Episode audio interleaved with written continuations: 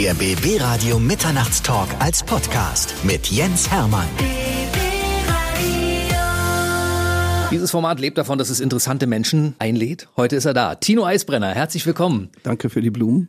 Tino Eisbrenner ist alles. Er ist Liedermacher, Komponist, Musikproduzent, Buchautor, Moderator, Theaterdarsteller und wahrscheinlich noch 20 andere Sachen. Ich entschuldige mich gleich im Vorfeld. Wir werden deine ganze interessante Geschichte nicht schaffen. Er ist ja außerdem auch immer ein bisschen verdächtig, wenn einer so viel macht. Ne? das stimmt. Auf jeden Fall können wir heute über das aktuelle Buch reden. Wir reden über aktuelle Musikprojekte. Wir reden über Reisen in die Welt zu indigenen indigenen Völkern. Aber ich glaube, wir müssen das in verschiedene Kapitel teilen. Genau, sortier mal. Genau. Ich sortiere das in das Kapitel DDR-Unterhaltungskünstler. Weil du warst ja damals auf dem Weg, Schauspiel zu studieren. Mhm. Und dann hast du aber gesagt, nee, ich mache lieber Musik. Genau, das mit dem Schauspielstudium hatte einfach den Nachteil, als ich äh, mich bewarb, war ich elfte Klasse, also im Begriff Abitur zu machen. Meine Eltern haben immer gesagt, du wirst doch jetzt nicht nach Berlin an die Fachschule gehen, wenn du zwölf Klassen machst. Dann gehst du doch nach Leipzig an die Hochschule. Hatte mich also in Leipzig beworben und war angenommen worden für die Zeit, wenn ich meine Armee hinter mir habe und so. Und in dieser Zeit, wo ich also das angenommene Studium schon in der Tasche hatte, fragte dann eine Freundin, Mensch, und da gibt's eine Band und die haben keinen Sänger und möchtest du da nicht mal, du bist doch und kannst doch und so. Und dann ging ich in diese Band. Wir fanden den kleinen gemeinsamen Nenner und spielten los. War die Band Jessica. Und dann kam ich zur Armee, Abitur gemacht, dann sofort Armee und wollte natürlich dann wieder mit Jessica weitermachen. Und habe versucht, von der Leipziger Schule an die Berliner Schule umzuspringen, die zufällig genau in diesen zwei Jahren zur Hochschule geworden war, die Ernst Busch, ne? So. Mhm. Und da gab's aber den Rektor Minetti, der mir dann erklärt hat, äh, der hat mich zwar eingeladen zur Eignungsprüfung, hat mir aber eigentlich erklärt, sie wollen das eigentlich ja nicht. Äh, und warum will ich denn nach Berlin umspringen? Leipzig ist doch toll. Und ich habe dann gesagt, naja, weil ich auch Musik machen will. Na, der gesagt, na, das wollen wir schon gar nicht.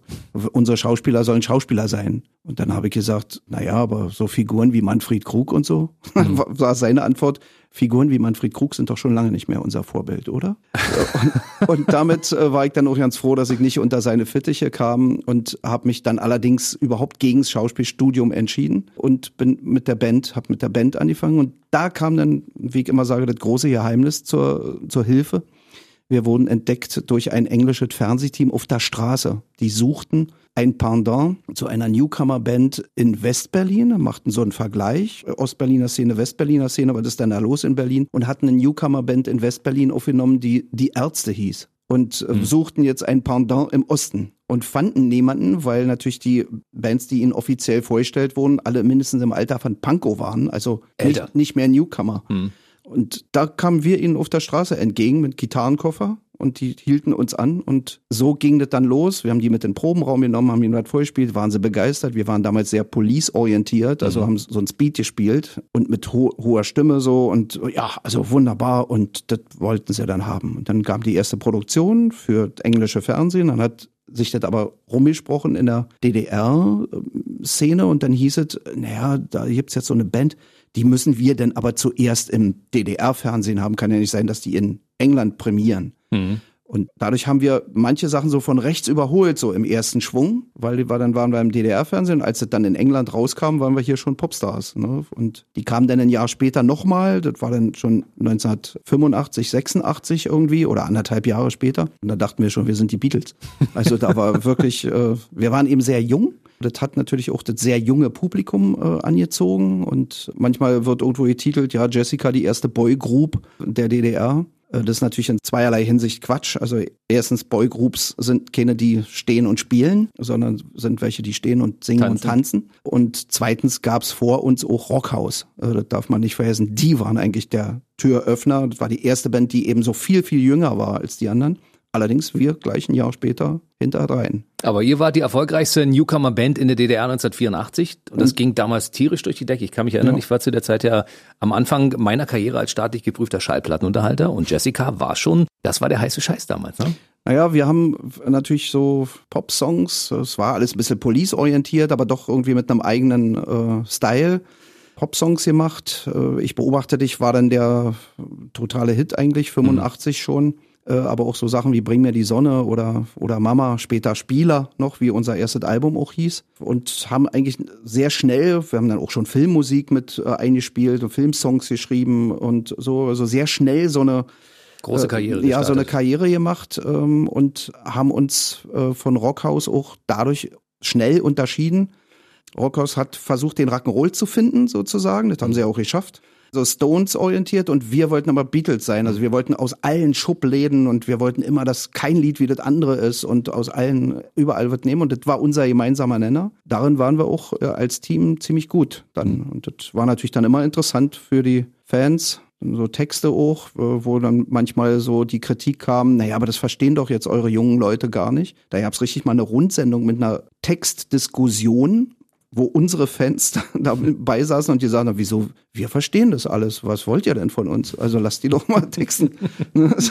Tino Eisbrenner ist bei mir, er ist der Kopf der Band Jessica, die damals in den 80ern zu den äh, besten Newcomer-Bands in der DDR zählte. Und diese Band hatte dann irgendwie Stress mit dem Komitee für Unterhaltungskunst und musste dann auch ganz schnell, also wurde quasi aufgelöst, ne? Naja, also wir haben natürlich in unserer Euphorie so ein paar Spielregeln missachtet. Also jetzt mal als Beispiel, ja, Jessica muss bei Rock für den Frieden spielen, habt ihr, und ihr müsst einen Song schreiben dafür. Das war ja immer so hm. Usus, dass die Bands, die da spielten, ein Lied für den Frieden schrieben und man dann sagt, das haben sie extra dafür gemacht. Und wir haben dann gesagt, wieso denn? Wir haben hier noch Lieder, die da passen. Sucht euch einfach ins aus. Und dann braucht man nicht extra ein Auftragswerk zu schreiben. Mhm. Da gab es immer so auf der anderen Seite so einen kleinen Gesichtsverlust natürlich, mhm. was wir überhaupt nicht beachtet haben, weil wir als Gang einfach 20-jährig total frech. Und da gab es so mehrere Sachen, wo man dann gesagt hat, naja, die denken wohl, sie sind sonst wer. Und wir dachten auch, wir sind sonst wer. Mhm. Also dann hat man gesagt, wie kriegen wir die jetzt erzogen? Ah, da waren doch noch zwei nicht bei der Armee. Und dann hat man die zwei eigentlich wirklich in unserer absoluten heißen Phase, als das Album gerade draußen war, 86, und wir in drei Tagen 180.000 Platten verkauft haben und eigentlich die Nachauflage gefordert war. Da haben die plötzlich den Stecker gezogen und haben gesagt, nee, Nachauflage machen wir jetzt erstmal nicht. Vinyl ist knapp, da müssen auch andere. Und außerdem kommen die ja jetzt sowieso zur Armee und so. Und wir hatten immer beschlossen, wir sind nur Jessica, wenn wir alle fünf zusammenspielen. Und dadurch äh, war es das dann. Die Band wurde quasi aufgelöst, dadurch, mhm. dass dadurch. aus Mangel an, an, an, Mitgliedern, ja. Genau. Und ihr habt dann zwischendurch euch versucht, neu zu gründen. Das hat damals nicht funktioniert im ersten Step, ne? Naja, wir haben, also es ging dann meine Solo-Geschichte los, die war auch erfolgreich mit kleinen Mädchen, das wird mir heute noch hinterhergerufen, ne? kleinen Mädchen tanzen, wollen immer alle hören. Und aber dann auch kam ja die Perestroika-Phase. Ich wurde ernsthaft äh, so als Texter in diese Geschichte reingezogen, habe unbequemer Geist geschrieben und blinde Kuh und solche Sprechen Sachen. wir gleich drüber nochmal im Detail. So, und dann kamen die ja zurück von der Armee. Und nun haben wir gedacht, naja Mensch, dann fangen wir jetzt dann wieder an mit Jessica. Und da kam dann eigentlich erst raus, was das eigentlich bedeutet hat, dass man uns zog. Nämlich sagte Amiga, also wir produzierten das Solo, die Soloplatte beim Rundfunk für Schallplatte Amiga und Amiga sagte dann, nee, wenn du jetzt wieder mit Jessica anfängst, dann bringen wir die Soloplatte ja erst ja nicht raus. Und äh, das habe ich dann in die Band getragen. Jetzt muss ich aber die Soloplatte erst mal rausbringen. Da arbeite ich seit zwei Jahren dran mhm. und so. Und da war dann, fehlte dann das Verständnis von allen Mitgliedern, die sich in dem Moment nicht hinter den Sänger einfach einordnen wollten, sondern es als gleichberechtigten demokratischen Haufen. Unser Manager und Mentor hat dann damals immer gesagt, äh, könnt ihr euch drehen, wie ihr wollt. Es ist nie demokratisch gleichberechtigter Haufen. Das ist der Sänger, der steht vorne, der mhm. schreibt die Texte, der bringt die Inhalte. Jetzt kommt mal zu euch. Hat nicht aber, genutzt. Aber nee, das hat nicht genutzt. Dazu waren wir einfach zu jung, zu unreif und vor allen Dingen hat ja auch keiner gewusst, dass anderthalb Jahre später das sowieso alles egal sein würde, hm. weil die ganze, das ganze Land nicht mehr existiert, in dem wir Stars waren. Also sind wir da in Schieflage geraten miteinander und dann sind nur ein paar mit mir weitergezogen und zwei sind ausgeschieden. Wir haben allerdings uns mal die Freude gemacht, 2011, das haben mir die Kollegen zu meinem Geburtstag geschenkt, äh, weil ich am 11.11. .11. Geburtstag habe und 2011 habe ich dann gesagt, mhm. Leute, ich wünsche mir zum Geburtstag, dass wir ein Konzert spielen, Jessica, mhm. ein Reunion-Konzert. Mhm. Und das war auch sehr schön, weil wir dann nämlich noch unser Album gespielt haben und Songs, die wir eigentlich nie veröffentlicht hatten. Da hatten wir aber noch Kassetten und sowas. Ne? Und mhm. die haben wir dann bearbeitet. Zum Teil waren das nur Kompositionen, da habe ich dann noch Text darauf gemacht, also Komposition 1987 und Text äh, 2011 und haben dann nach 25 Jahren sozusagen nochmal drei Konzerte gespielt. Alle ausverkauft. Ja, waren Eins alle, im Franz Club in Berlin. Ja, ne? ja, ja Franz Club, die waren beide ausverkauft. Also wir haben einen ausverkauft und dann noch eins rangehängt, das war nochmal ausverkauft und dann haben wir noch eins bei mir oben, wo ich jetzt lebe, in ne? Neubrandenburg gespielt. Mhm. Auch ausverkauft. Und dann hätte es von mir aus auch so weitergehen können. Ich habe dann immer gedacht, Mensch, es gibt doch so, gerade wenn man jetzt Rockhaus schon erwähnt hat, die schaffen das ja auch so alle anderthalb Jahre, mhm. schmeißen die sich mal zusammen, machen so ja eine Platte und oder gehen auf Tour oder beides. Dazwischen macht wieder jeder seins. Aber das war mit meinen Kollegen nicht möglich. Äh, die waren auf anderen Sternen unterwegs auch und äh, so haben wir diese dann nicht hinbekommen. Und damit, denke ich mal, endet diese Jessica-Geschichte auch. Ne? Wer weiß. Guck mal, vielleicht in zehn Jahren, wenn mal wieder eine Elf irgendwo gut, steht, weißt du, das. Na gut, dann, ja, wenn wieder eine Elf steht. Man soll die nie sagen, ne? Vor allen Dingen nicht in dieser Sendung, weil das wird ja verewigt, auch im äh, weltweiten Netz zum Beispiel. Irgendwer hört mal rein und sagt, er hat damals gesagt, er macht das nicht mehr. Jetzt hat er ja doch, was ist denn da los? Ja, ja, naja. Man sollte sich alle Optionen offen lassen. Ich glaube, ich bin der Erste, der Ja sagen würde dazu, mhm. aber es hat auch keinen Sinn, wenn ich jetzt sozusagen losziehe und sage, ich bin jetzt wieder Jessica. Mhm. Es ist ein bisschen unsinnig. Und insofern denke ich mal, das wird's gewesen sein. Was nicht heißt, dass wir nicht in der einen oder anderen Konstellation mal miteinander arbeiten. Also das mhm. hat eigentlich über die Jahre immer stattgefunden. Ne? Mit dem Gitarristen habe ich sehr, sehr lange Songs geschrieben. Äh, der Schlagzeuger ist jetzt gerade bei mir aktuell in der Rockband-Variante. Und Bassist kam mal ins Studio, hat was eingespielt, weil wir eben seinen speziellen Sound da haben wollten. Der spielt so ein bisschen knorrigen Jazz-Sound immer noch und klingt dann auch gleich nach Jessica irgendwie. und der Keyboarder hat auch schon bei zwei Produktionen, die mit Jessica ja nichts zu tun hatten, aber mit Eisbrenner äh, mitgewirkt, so als Produzent, beziehungsweise der ist so in die Klassik gegangen. Also spielt Fagott und schreibt auch Orchesterstücke und so und kann also solche Sachen auch setzen. Und wenn ich also irgendwann mal mit einem Orchester arbeiten wollte, würde ich wahrscheinlich zuerst auf den losgehen und sagen, Ralf, jetzt musst du mal ran hier.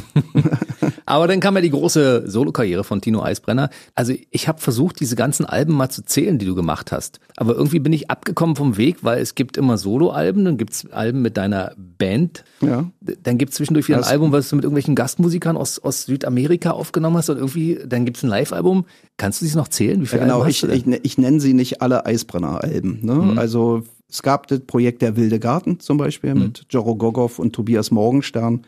Waren wir da der Dreier Kreativteam, kamen noch zwei Musiker dazu. Das hat es äh, für zwei Alben gegeben und wir haben auch live gespielt in der Zeit. Sehr schöne Zeit, sehr weltmusikalisch und deutsche Texte. Also ich bin immer der Texter. Mhm. Das verbindet alles. Und äh, ich habe vor nun inzwischen auch schon zehn Jahren mit Heiner Lürich, den man bis dahin eigentlich immer nur als äh, Produzenten und Komponisten und Gitarristen von Heinz Rudolf Kunze kannte, der dann auch in den 90ern mein Produzent wurde und Nein, dann Kunze war dein Produzent und Lyrik beide zusammen, ja, ne? Naja, für das erste Album, Nachwendealbum, war es, wurde eigentlich Kunze angesprochen. Das ist auch wieder so eine eigene Geschichte.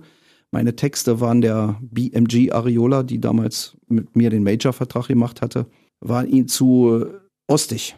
Also da erkennt man ja so, äh, wo du herkommst, weil ich natürlich gespiegelt habe, was jetzt um mich rum vorgeht. Ne? Ja, logisch. 1992. Äh, na, nee, und, und da, wir geben dir mal einen Mentor an die Hand, hieß es dann. Und das sollte Heinz-Rudolf Kunze sein, der das auch gerne angenommen hat, diese Job. Allerdings gesagt hat, Produzent kann er nur sein, wenn sein Kompagnon Heiner Lürich das will, weil der ist eigentlich der Produzent in der ja. Kunze-Konstellation. Und dann hat äh, haben die beide gesagt, jawohl, wollen sie gerne machen. Es gibt sogar ein Duett mit Heinz-Rudolf Kunze auf dieser Platte, mhm. nämlich den Titelsong Willkommen in der Welt. Aber Kunze hat sich dann gegen die Firma gestemmt und hat gesagt, die Texte sind wunderbar, die lassen wir so. Ich werde einen Teufel tun und wenn die deutsche Einheit was wert sein soll, dann muss man solche Texte jetzt aber auch zulassen. Das hat der Firma nicht gefallen, fanden sie dann unkommerziell sozusagen und haben den Vertrag gekündigt. Und wir haben dann auf unsere Kosten sozusagen das rausgebracht dieses erste Nachwendealbum und Eisbrenner-Album Willkommen in der Welt. Und daraus hat sich eben diese Freundschaft und Zusammenarbeit dann auch mit Heiner Lürich entwickelt und irgendwann fing er beim nächsten Album fing er dann schon an, Lieder mit reinzuschieben, also Kompositionen. Und irgendwann hatten wir dann beschlossen, das ist jetzt so knapp zehn Jahre her, lass uns mal ein ganzes Album machen, lyrisch komponiert, Eisbrenner textet. So. Und das haben wir gemacht haben, da wir das in Amsterdam auf dem Hausboot beschlossen hatten, haben wir das ganze Projekt Hausboot genannt. Und jetzt dieser Tage kommen wir nun schon mit dem dritten Album raus, immer in bestimmten Abständen. Der Abstand vom ersten zum zweiten war größer, jetzt vom zweiten zum dritten äh, ging relativ kurz und sind auch live damit unterwegs. Die Leute lieben das. Also wir haben das zu einem Akustik-Rock Country Folk Projekt äh, so gemacht. Also es hat auch Pop-Attitüden, wird aber nicht, hat kein Pop-Sound, ne? Also, mhm. sondern nur von den Kompositionsstrukturen her äh, hat es auch äh, Pop-Attitüden. Und Das ist also so ein Projekt, was so nebenbei läuft, abseits von Eisbrenner. Aber Heiner Lürich produziert auch gleichzeitig weiter die Eisbrennerplatten. Ne? Also das ist auch interessant, weil wir, dadurch können wir sehr schön unterscheiden und sagen, na, das passt uns jetzt mehr ins Hausboot. Und hier ist was von Eisbrenner, das wird auch unter dieser Flagge veröffentlicht. Und dann gibt's die Alben, die ich mache durch meine musikalisch-literarischen äh, Ausflüge. Also Deutschland ein Wintermärchen habe ich zum Beispiel gesprochen und ein Album mhm. draus gemacht und ein bisschen mit Soundtrack äh, auch versehen. Brecht? Äh, Brecht äh, gibt's ein ganzes Album, wo man ja singen und sprechen äh, muss und darf und kann und soll. Und das wird es auch immer weitergeben. Ne? Also solche, solche Schiene. Das sind dann die Spielwiesen, die dann auch unter Eisbrenner laufen, aber doch auch wieder was ganz anderes sind als, als die Rock-Pop-Schiene. Dann komme ich zurück zu meiner Eingangsfrage. Kannst du noch zählen? Weißt du noch, wie viel es sind? Ja, ich muss jedes Mal neu anfangen, aber es sind jetzt äh, zurzeit 18 Alben. Wahnsinn. Mit Hausboot und Wilder Garten. Und dann durchgezählt, die Sampler habe ich weggelassen dabei. Die es gibt noch drei Sampler. Einmal nur Balladen, einmal hatte Amiga was rausgebracht, also das heutige Amiga, das hieß Rockpoet. Und dann gab's äh, 2011 nochmal so ein, ein Doppelalbum, Ich beobachte dich, drei Dekaden. Da waren irgendwie so gerade 30 Jahre angerissen. Oder, Bühnenjubiläum. Ne, so Bühnenjubiläum. Jetzt stehe ich schon vor dem 40. Das ist unfassbar. Äh, und man guckt manchmal auf die Uhr und denkt, hups, wie ging das denn jetzt? dann kann ich jetzt schon mal gleich sagen, wir sind in zwei Alben wieder verabredet, weil dann ist ja ein Jubiläum, wenn du das 20. Album hast. Ja, das, das wird aber auch 2020 so sein. Ja, Seit 2016 komme ich immer mit dem Jahr mit und mit den Alben mit. Also das 17. ist 2017 erschienen, hm. 16. 2016. Dann ist Album Nummer 9 2009 rausgekommen. Nee, da hat's noch nicht gestimmt. Nee, nee, nee, nee, da hat's noch nicht gestimmt. also man kann sich ungefähr vorstellen, wie so ein Tagesablauf von Tino Eisbrenner aussieht. Der Mann ist also 24 Stunden aktiv, vermute ich mal. Also Nein, nee, nee, nicht wirklich. Ich bin eigentlich jemand, der auch auf Schlaf achtet und dafür kann ich aber relativ früh anfangen, kreativ zu werden. Also das geht schon. Also bin wenn kein Nachtarbeiter eigentlich. Normalerweise nicht, aber heute ja schon. Wenn wir uns hier also Mitternacht treffen, ist es natürlich Dann, eine Sowas kommt vor oder natürlich, wenn man jetzt Konzerte macht, ist man auch lange wach. Das ist schon so. äh, aber ich spule eigentlich immer auch wieder zurück, dass ich in diesen anderen Rhythmus zurückkomme, weil ich habe auch Kinder und da jetzt einfach mal früh um sechs los, damit das Kind um halb sieben am Schulbus steht und so. Passt. Also vor sechs jetzt eigentlich auch schon los. Äh, das heißt, man muss auch immer die Woche über gerne wieder in diesen anderen Rhythmus zurück. Und ja, dann gibt's mal auch einen Tourneebetrieb, da bin ich dann gar nicht zu Hause, fahre ich von einem Ding zum anderen äh, auch ins Ausland oder so. Aber ich versuche eigentlich immer wieder zurückzukommen auf diesen Tag-Nacht-Rhythmus ne? und nicht das umzudrehen plötzlich und tagsüber zu schlafen und nachts äh, nur noch zu arbeiten. Ne? Aber siehst mal positiv, wenn du hier raus bist heute, dann kommst du nachher pünktlich, um deine Kinder zur Schule zu bringen. Absolut. Ja. Das ist in Ordnung, oder? Ja, ja. So, also Tino Eisbrenner ist hier der musikalische Kopf von Jessica, musikalischer Kopf von Eisbrenner, musikalischer Kopf von so vielen verschiedenen Projekten. Du bist damals in Rüdersdorf geboren, hast in Schöneiche bei der Oma gelebt und warst dann eigentlich irgendwie Berliner. Ne? Du warst also schon damals irgendwie hin und her unterwegs. Naja, also bei der Oma gelebt klingt ein bisschen ausgestoßen. Ne? Also meine meine Oma hatte in Schöneiche ein Haus, eine mhm. Wäscherei in der Ransdorfer Straße. Und als meine Mama 18-jährig mich zur Welt bringen musste, musste sie ins Krankenhaus Rüdersdorf dazu. Mhm. Mein Vater war ein Ransdorfer, der dann immer mit dem Rennrad von A nach B sauste. Mhm. Also erst haben sie dort in Schöneiche gelebt, meine Eltern, mit dem Baby Tino. Dann sind sie in die erste eigene Wohnung in Köpenick, dann eigene Wohnung in Hirschgarten und dann zogen wir nach Bulgarien für ein paar Jahre. Da hast du auch die Sprache gelernt, ne? Da hast du so ein bisschen, also du sprichst ja perfekt Russisch, ne? Naja, nee, ich spreche nicht perfekt Russisch, aber, aber ich kann mich, aber ich kann mich verständigen, äh, wenn ich unterwegs bin. Äh, und man natürlich versteht man viel mehr, als man selber sagen kann. Äh, gerade Russisch, die haben ja unglaublich, also eine ganz reiche Sprache mit sehr vielen Vokabeln, viel mehr als Deutsch. Hm. Aber okay, in Bulgarien, ich war an der Botschaftsschule, lernt man erstmal Deutsch auf der Straße hört man Bulgarisch, dann schnappt man natürlich dies und das auf. Als Kind, klar, äh, hat man alles schnell drauf. Und dann hatte ich ab der dritten Klasse in Bulgarien schon Russisch, weil man, die Botschaftsschule ging nur bis zur vierten. Und danach ging man auf die russische äh, Botschaftsschule und musste da in Russisch klarkommen. Mhm. Das haben mir meine Eltern dann allerdings erspart und dann sind zurück äh, in die DDR, obwohl sie noch hätten bleiben können. Also so, die waren Lehrer dort. Ne? Mhm. Also meine Mutter Kindergärtnerin, später Kinderheimerzieherin war die.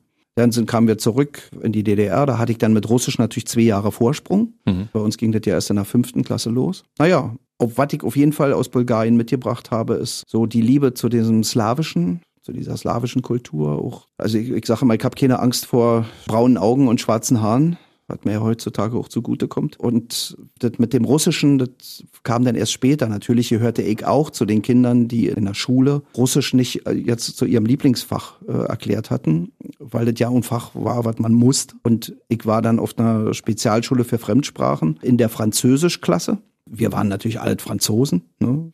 auch unsere Lehrer und wir hatten einen Physiklehrer, der sagte immer, sorry for interrupting you, wenn jemand gepennt hat. Mhm. Ach so, nein, sind ja die Franzosen, sagte er dann.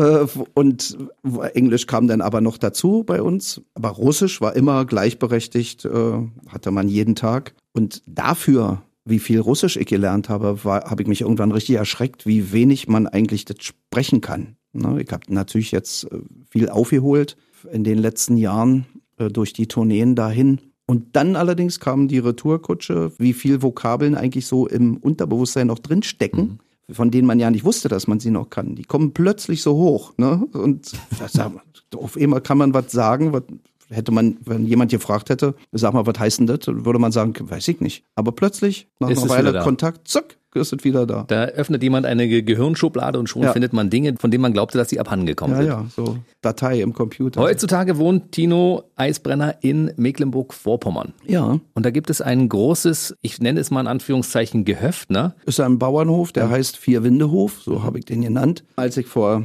fast 20 Jahren dahin gezogen bin immer mit der Intention, also nicht nur die Familie unterzubringen mit Platz, äh, sondern auch was machen zu können, also Kultur da auch machen zu können. Habe ich am Anfang um Berlin rumgesucht, nichts gefunden und dann war ich dort äh, in Mecklenburg-Strelitz, also Feldberger Seenplatte ist das alles, ne? So zwischen Neustrelitz und Neubrandenburg, sage ich jetzt mal. Habe ich dann war ich im Studio und auf einmal habe ich gesehen, das ist hier die Gegend, in der ich wohnen möchte und da war es besser, konnte man viele Bauernhöfe finden damals und die auch noch einigermaßen bezahlbar, ja, bezahlbar äh, erstehen. Und so habe ich sie gemacht und, und? habe die Scheune ein bisschen äh, hergerichtet mit einer Bühne drin und den, der eine Speicher ist so, war so das Winterquartier. Inzwischen haben wir noch eine Galerie, meine Frau malt ja und viel Platz auch. Warum ist der Vierwindehof so interessant? Weil es ist eine Kulturstätte. Seit vielen, vielen Jahren finden da regelmäßig Konzerte statt und zwar nicht nur mit Eisbrenner, sondern mit Musikern aus aller Herren Länder.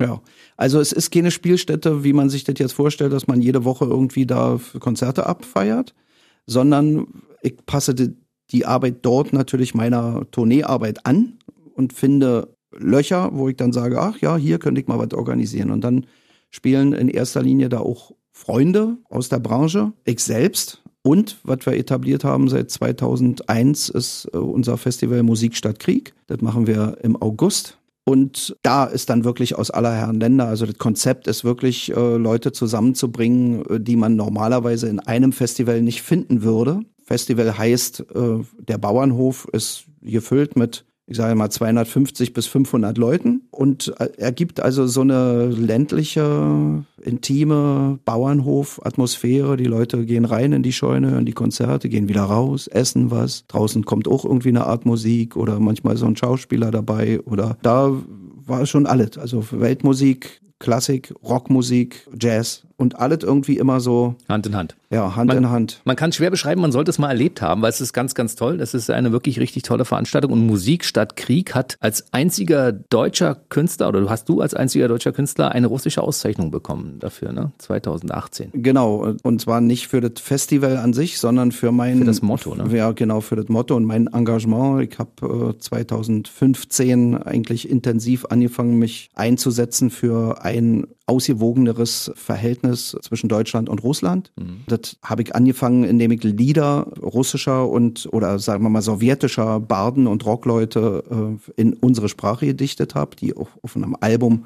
zu hören sind, das heißt November. Und daraus ergaben sich plötzlich lauter Einladungen nach Russland, nach Weißrussland, nach Georgien. Auf der Krim habe ich zweimal gespielt und so habe ich viel erfahren darüber und natürlich viel hierher zurückgebracht, auch indem ich ein Buch darüber geschrieben habe. Das heißt das Lied vom Frieden und bin Ende 2018, also im Oktober 2018, dafür in St. Petersburg mit so einem Kunstfriedenspreis ausgezeichnet worden, den, nebenbei gesagt, jetzt gebe ich mal ein bisschen an, noch nie ein Ausländer bekommen hatte. Deswegen sage ich es ja. So, und ich war wirklich der Erste, wo sie gesagt haben, so, der muss das jetzt kriegen. Leider konnte ich nicht an der Zeremonie teilnehmen, da hatte ich Konzerte. Ich war aber vorher da, habe ein paar Konzerte gemacht und äh, so ein paar Trailer aufgenommen dort in St. Petersburg, die sie dann abspielen konnten, als die eigentliche Veranstaltung da war. Da konnte ich nur noch grüßen. Aber trotzdem, ich war natürlich äh, sehr stolz und auch bewegt darüber. Und interessant war auch, dass es, äh, du bist jetzt jemand, der es anspricht, aber wir haben natürlich auch versucht, das hier publik zu machen. Mhm. Da gibt's einen Deutschen, der hat jetzt gerade so einen Friedenspreis bekommen und guckt mal, die Brücke, da ist sie. Unsere Medien haben darauf nicht reagiert da war ich ein bisschen enttäuscht. Heute bist du hier und heute reden wir drüber. Ja. Musik statt Krieg, ich finde dieses Motto toll. Krieg braucht kein Mensch, Musik nee. brauchen alle. Ja, und Musik ist die Weltsprache Nummer eins ja. ne, und die geht direkt in die Herzen und dadurch ist es ein Synonym eigentlich. Musik ist auch immer ein Miteinander. Und äh, so wird Musik eben wirklich in vielerlei Hinsicht zu einer Weltsprache. Und wenn wir die nach vorne holen könnten und miteinander sprechen, statt uns mit Kriegen zu antworten, äh, dann wären wir wirklich einen sehr schönen Schritt weiter und und die Menschen könnten das machen, äh, wozu sie eigentlich geboren wurden, nämlich ihr Leben leben, ihr Leben träumen auch und ohne Ängste sich bewegen. Und es ist ja nicht nur der Krieg, äh, der jetzt, was weiß ich, in Syrien oder so stattfindet, wo, wo Bomben geschossen werden, sondern es gibt ja auch noch diesen anderen Krieg, der eigentlich täglich stattfindet, ne? dieser Überlebenskampf, wo man sich sozusagen in den Krieg zu den bestehenden Verhältnissen setzen muss, um, um irgendwie klarzukommen und kämpfen muss. Und es wäre schön, wenn wir uns von diesen Kriegen befreien könnten und, und, und einfach leben und miteinander auch leben. Auch dieses ganze Gegeneinander von Menschen entsteht ja nur dadurch, dass jeder Einzelne irgendwie zuguckt mit den Ellenbogen voran, dass er irgendwie sein Revier behaupten kann ne? und äh, oder seine Marke setzen irgendwo und irgendwo gebraucht werden. Darum geht's ja eigentlich in diesem normalen Lebenskrieg. Und das ist unglaublich schade. Man könnte auf so viel bessere Art äh, erreichen, dass sich die Menschen gebraucht fühlen und auch gebraucht werden und also die Ellbogen weglassen können und den, ja, die Arme öffnen und sagen, ja, na, komm doch du auch, du wirst auch gebraucht. Das ist auch schön, dass es solche Arbeiter wie dich gibt, die sich dann darum kümmern und das zu ihrer Lebensaufgabe machen. Wir werden mal ein bisschen darüber reden. Du warst ja auch auf dieser Welt unterwegs und du setzt dich auch dafür ein, dass indigene Völker zum Beispiel Unterstützung bekommen. Und du spielst auch Konzerte dafür, dass es Geld für die indigenen Völker gibt. Du holst dir Musiker aus Südamerika, holst sie hierher, machst mit den Konzerten, gibt's den, eröffnest denen quasi Möglichkeiten, dass sie Dinge tun könnten, die sie normalerweise nicht tun können. Wie bist du überhaupt dazu gekommen, einfach mal nach Südamerika zu reisen und dich um diese Völker zu kümmern? Naja, wohlgemerkt, äh, das ist ja auch ein Geben und Nehmen, denn indem sie kommen und mit ihrer Musikantität mit mir spielen, gewinne ich ja auch unheimlich viel. Nämlich mache auch dann Dinge, die ich vorher nicht machen konnte. Es ist wirklich ein Geben und Nehmen. Und äh, ja, gekommen bin ich da irgendwie so eigentlich dadurch, dass ich nach der Wende überlegt habe, okay, Jetzt hat jemand den Stecker gezogen, eben warst du noch ein Popstar. Was warst du denn vorher? Und vorher wollte ich ja Schauspieler werden. Und warum wollte ich Schauspieler werden? Weil ich als Kind immer davon geträumt habe, Indianer zu sein. Und wie kam das? Das kam durch Bücher, das kam durch die DEFA-Indianerfilme. Und so habe ich ähm, dann gedacht, okay, du musst jetzt versuchen, dich neu zu definieren. Und da fängst du mal bei den Wurzeln an. Und wie das so immer ist, man sagt ja immer, wenn der Schüler soweit ist, betritt der Lehrer die Szenerie. Lernte ich plötzlich in Berlin den ersten Indianer kennen. Das hatte auch was damit zu tun, dass ich mich irgendwie eingesetzt habe in so einem Verein, Unterstützung nordamerikanischer Indianer. Habe ich also ein bisschen geholfen, mit meinem Know-how was zu organisieren, ein bisschen geholfen und dadurch entstand so eine Verbindung und dann wurde ich eingeladen und dann landete ich schlussendlich, versuchte kurz zu sagen, in Mexiko, in wirklich einem Indio-Dorf, namenlosen Indio-Dorf in der Nähe von Merida auf Yucatan und hatte auf immer so eine ganz andere, also die haben mir eigentlich ermöglicht, eine Draufsicht zu finden und äh, mich von dem, eben war ich noch Popstar, zu verabschieden, zu merken, da gibt's noch ganz andere Ansätze im Leben. Und es hat mir damals wirklich äh, sehr, sehr geholfen. Also als ich zurück war in Deutschland, habe ich noch oft Künstler getroffen, die da immer noch festhingen, dass sie doch eigentlich gerade Rockstars waren. Und ich war dann sofort schon drüber weg und konnte neu ansetzen. Und dann, wie es immer so ist, man eins irgendwie ergibt das nächste, dann war die Mexiko-Zeit vorbei, dann landete ich in Chile. Ich hatte in Mexiko mich eben auch, habe so einen, auch einen Verein gegründet, Big Circle International, habe mich also um deren Belange gekümmert, also hier eine Lobby zu finden mhm. dafür.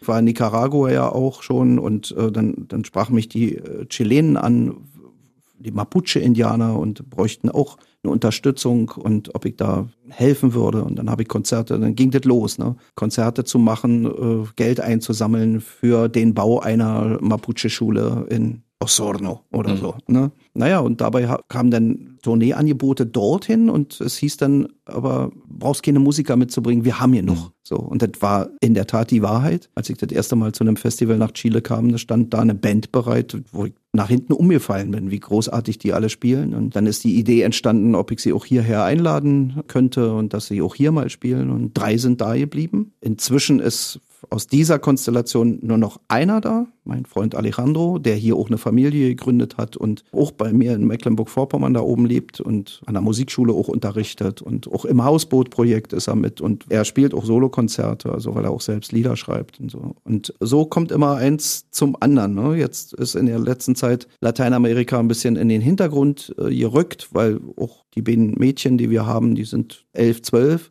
und äh, über die Jahre jetzt, die gerade vergangen sind, hat meine Frau auch immer gesagt, Mensch, ja, so über den Teich und so nicht, machen nicht. Also wir alleine sowieso nicht, nicht ohne die Kinder und mit den Kindern ist noch zu anstrengend. Mhm. Lass uns ja. das erstmal weglassen. Aber ich denke mal, das kommt wieder. Also ich bin mit Sicherheit nicht das letzte Mal bei den Indianern gewesen. Definitiv. Und wer darüber mehr lesen will, Du hast das ja in verschiedenen Büchern auch verewigt. Reisebilder eines Songpoeten. Das Lied vom Frieden ist das äh, aktuelle Buch, ne? Das ist das aktuelle Buch, wo es dann eben um diese Reisen in Osteuropa geht, was man da erlebt. Aber auch nicht nur. Also ich war auch drei Jahre lang ähm, aus der Not heraus, äh, und zwar nicht aus meiner, Musiklehrer an der Schule in Woldeck. Also Woldeck ist MV. Der, die, die Stadt, die, die jetzt die nächste wäre von mir, von meinem Dorf aus, wo eins unserer Kinder in die Schule ging und keinen Musikunterricht hatte, ein ganzes Jahr lang. Und wir dann gefragt haben, Mensch, Musikunterricht ist ein bisschen schade, was ist denn da los? Der Direktor dann sagte, ach, am besten Sie machen das. Und da habe ich mich auch drauf eingelassen für ein Jahr ursprünglich, sind dann drei draus geworden, habe ich da Musik unterrichtet in der Grundstufe. Auch das wird spiegel ich, weil da wirklich auch mir manchmal die deutsche Wirklichkeit sehr hart entgegenblies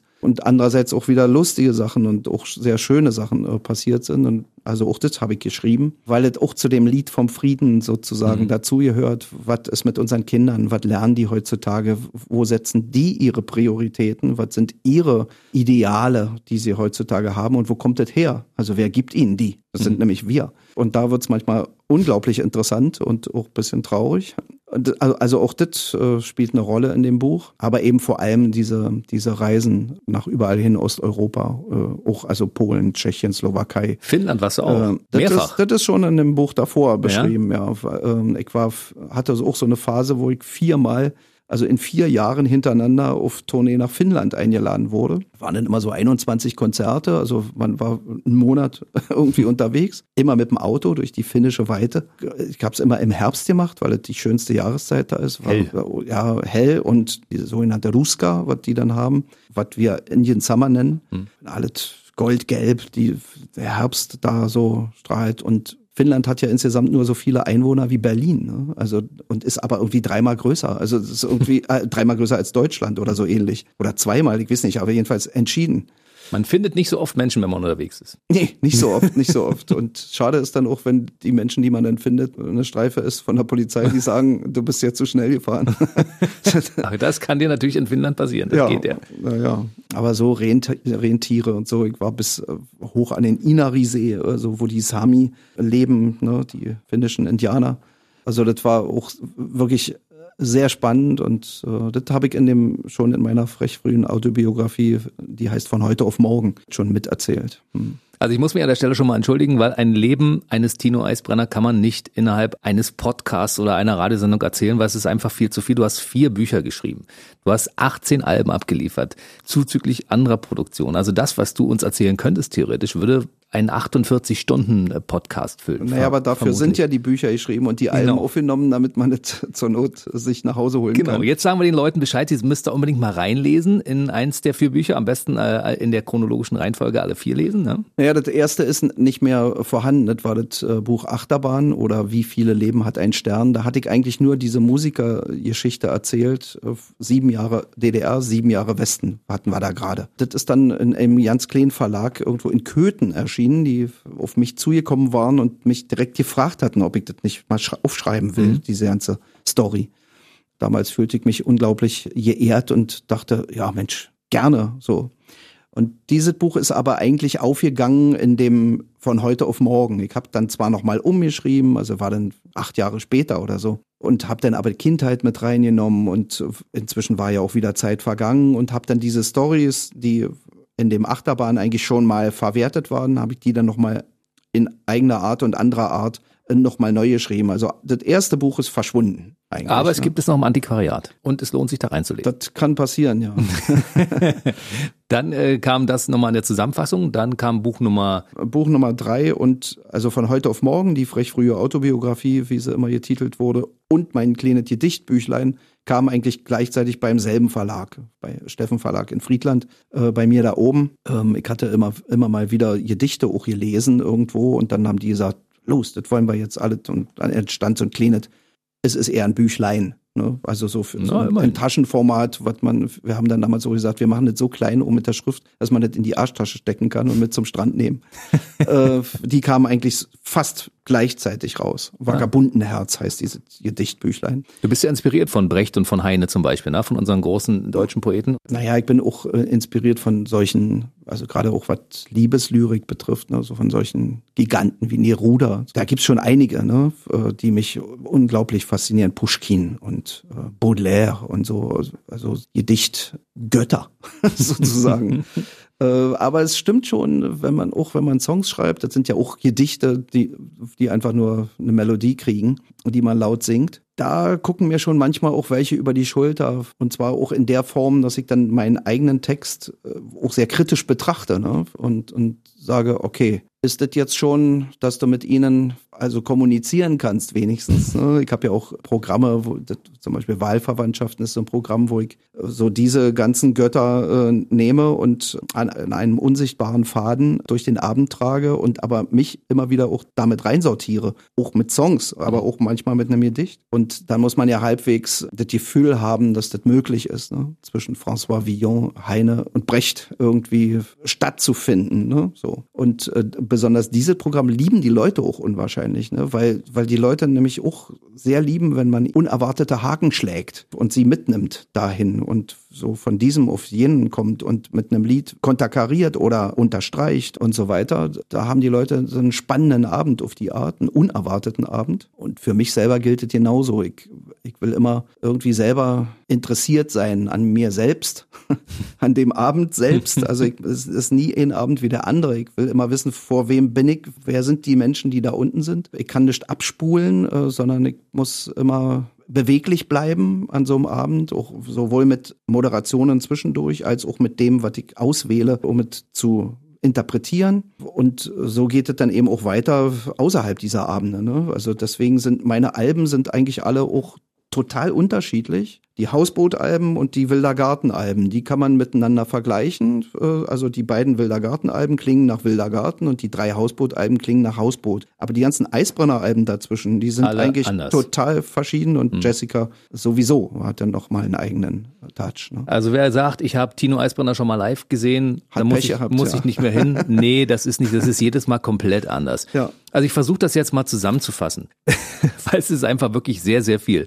Also wer sich für Tino Eisbrenner interessiert, der kann entweder das aktuelle Buch lesen, das Lied vom Frieden, Reisebilder eines Songpoeten, oder er holt sich das neue Hausboot-Album zum Beispiel. Das dritte erscheint wann? Wann kommt das raus? Das kommt am 24. Januar raus. 2020? Und wer jetzt im Moment zu mir, genau, 2020, wer jetzt zu mir allerdings live kommt, kann das schon kaufen, weil ich besitze ah, es schon. Guck mal, und da schließt sich der Kreis, denn es gibt äh, Kaleidoskop 2019 Eisbrenner Solo am 8. Dezember in der Mühlenwirtschaft und Kaffeemühle in Lüchen. Also du spielst auch Ja. mal wieder in Brandenburg. Ja. Dann spielst du viel in MV, aber du bist auch mal bei uns hier in der Heimat, in deiner alten Heimat, also Brandenburg-Lüchen und in Schipkau. Das Weihnachtskonzert im Ortsteil Anna Hütte am 13. Dezember. Ne? Genau, das ist ja, was euer Revier betrifft sozusagen. Mhm. Äh, ansonsten kann man immer auch gucken, www.eisbrenner.de kriegt man ja alles irgendwie aufgereiht, auch wenn man über die Landesgrenzen mal hinaus äh, möchte. Und äh, Schipgau zum Beispiel ist dann auch wieder ein schönes, spannendes, neues Projekt, weil ich mich dieses Jahr zum ersten Mal dem Thema Weihnachten auch stelle.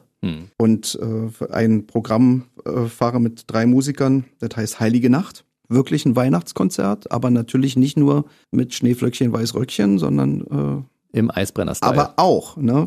Hat einen Eisbrenner-Modus. Ich glaube, das macht das auch so besonders, dass man natürlich eine Erwartungshaltung hat und am Ende wird man komplett überrascht, weil es komplett anders ist, als man sich das vorstellt. Ja, das, äh, das ist so. Und mir hat mal irgendwann einer nach dem Konzert gesagt, und weißt du, was, was ich bei dir am tollsten finde? Dass es nie so ist, wie ich denke, dass es sein wird.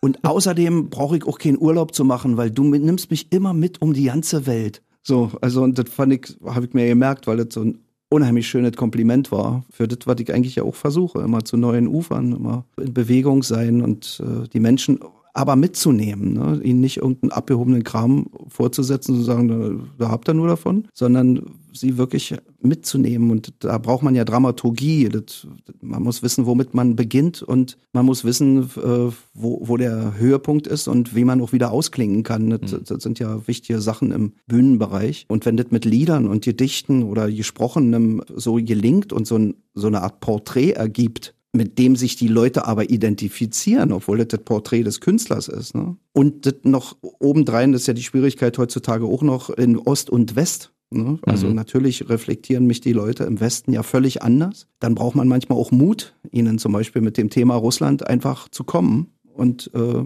zu sagen, das sind meine Erfahrungen, das ist meine Sicht auf die Dinge, meine Weltsicht sozusagen. Und dann stellt man manchmal selbst erstaunt fest, wie die Leute wirklich mitgehen und sagen, ja, hat er recht, so ist es. Im Osten setzt man bestimmte Sachen voraus, zum Beispiel was die Sozialisierung betrifft. Ne? Und dann läuft so ein Abend ganz anders eigentlich, als er im Westen läuft. Ne?